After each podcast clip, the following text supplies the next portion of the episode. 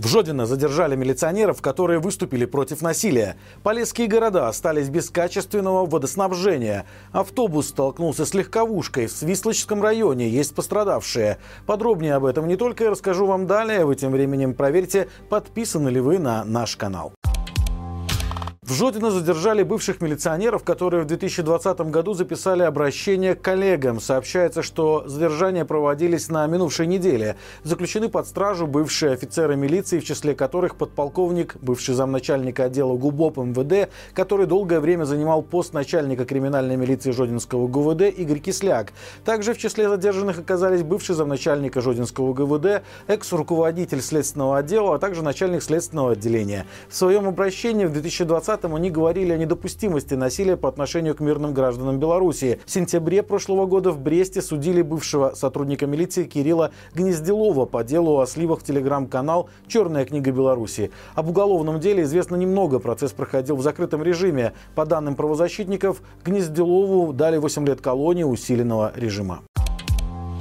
В последние дни жители Хойников буквально засыпали чат диалога с властью сообщениями о грязной воде в кранах. Например, на улице Лермонтова темная жидкость течет из кранов периодически, но стабильно каждую неделю. А на улице Колесника ржавчина появляется в обоих кранах каждый вечер. Кто-то из жителей говорит, что проблема существует уже несколько лет, и ее не решает даже промывка труб, которую проводили уже несколько раз. Заявки в службу 115, как водится, не дают никакого результата. В принципе, это видно видно и по ответам в самом чате, где лишь иногда появляются отписки типа «Ваше обращение принято, проводится проверка системы водоснабжения». Также участники чата сообщают, что пытались добиться перерасчета за оплату водоснабжения, так как вынуждены покупать воду в магазинах и постоянно ремонтировать бытовую технику. Но ответы всегда были отрицательные. И, судя по всему, это проблема всего Полесского региона Беларуси. К примеру, вот такое видео жидкости кофейного цвета опубликовали жители Рогачева. Но здесь стоит отметить, что местные власти не незамедлительно приняли меры и оперативно удалили сообщение о проблеме из чата. К слову, в 2022 году публиковались официальные данные о том, что водопроводная сеть Ельска, к примеру, изношена на 60-70%. Речь шла о трубах, проложенных в 1980-х годах. На тот момент процент новых коммуникаций в городе составлял всего 25%. Автобус столкнулся с легковушкой в Свислочском районе. Есть пострадавшие. По предварительным данным, авария произошла из-за того, что на закруглении дороги водитель легкового автомобиля не учла дорожные и погодные условия, в результате чего не справилась с управлением и въехала на встречную полосу. В итоге произошло лобовое столкновение со встречным автобусом МАЗ. 56-летняя женщина, которая была за рулем Ауди, от полученных травм скончалась на месте. Пассажирка авто, ехавшая на переднем сиденье с тяжелыми травмами, была доставлена доставлена в больницу. По данным ГАИ, и водители, и пассажир легковушки в момент аварии не были пристегнуты ремнями безопасности. По факту происшествия назначена проверка, и все обстоятельства ДТП в настоящее время выясняются.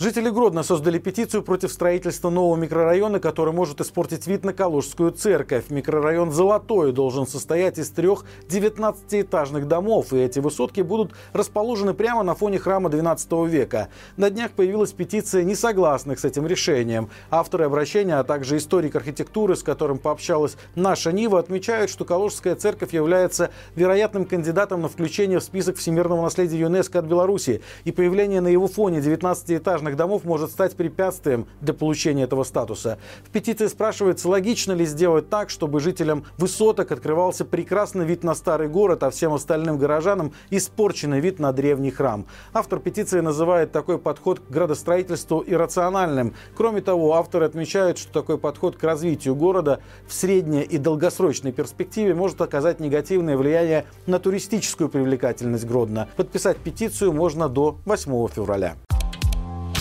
В Витебске и Гомеле больше не будет едоставки. В Европте заявили о прекращении работы сервиса. С минувшей пятницы 2 февраля сделать заказ уже было невозможно в Гомеле, а 7 февраля едоставка прекращает работу в Витебске. В Европте также рассказали, что с сентября 2023 года доставили жителям Витебска и Гомеля более 35 тысяч заказов. Сейчас им предлагают пользоваться Европочтой. Через нее также можно сделать заказ. Забрать покупки можно самостоятельно из пунктов выдачи или заказать доставку на дом.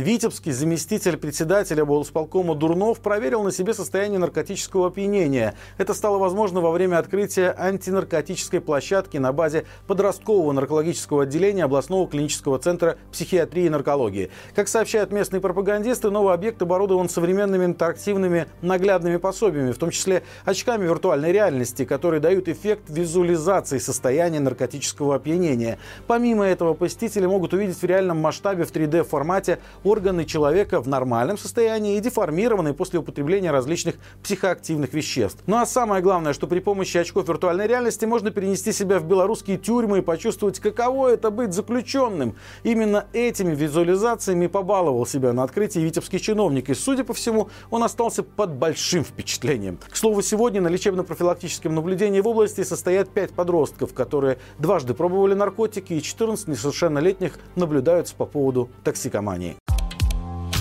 И это все на сегодня. Напоминаю, по будням на нашем канале выходит рубрика «Горячий комментарий». И новый выпуск уже опубликован. Обсудили с экспертами о возможностях создания цифрового государства в нынешних условиях и в будущем, а также о планах и успехах платформы «Новая Беларусь». Ссылка на видео будет в описании. Спасибо вам за лайки, комментарии и подписку. Именно благодаря вам нам удается доносить правду до большего числа жителей нашей страны. До встречи завтра и живи Беларусь!